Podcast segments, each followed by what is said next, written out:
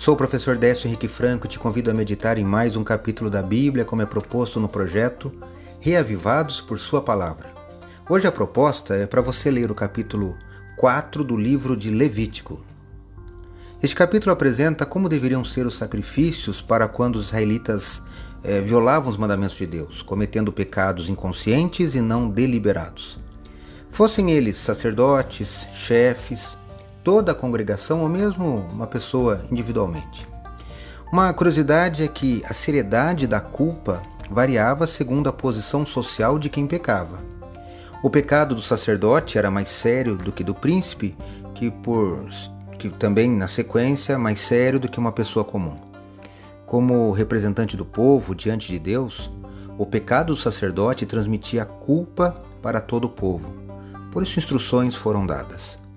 Exceto por essa diferença que eu mencionei agora, o ritual para as diversas classes era o mesmo. O ofertante levava o sacrifício, impunha a mão na cabeça do animal, matava-o e o dava ao sacerdote. O sacerdote que oficiava o ato aspergia o sangue perante o Senhor, passando o sangue nos chifres do altar e despejando o resto do sangue na base do altar do holocausto. Nesse altar, queimava na sequência a gordura, os rins e o fígado do animal. Destaca o versículo 35 do capítulo 4 de Levítico. Leio na Bíblia na versão nova Almeida atualizada. Acompanhe.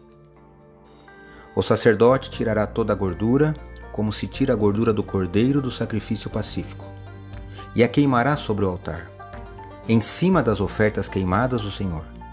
Assim, o sacerdote, por essa pessoa, fará expiação do pecado que ela cometeu, e o pecado lhe será perdoado. Levítico 4, 35. A salvação está baseada em sacrifício. O sacrifício que expia foi instituído por Deus.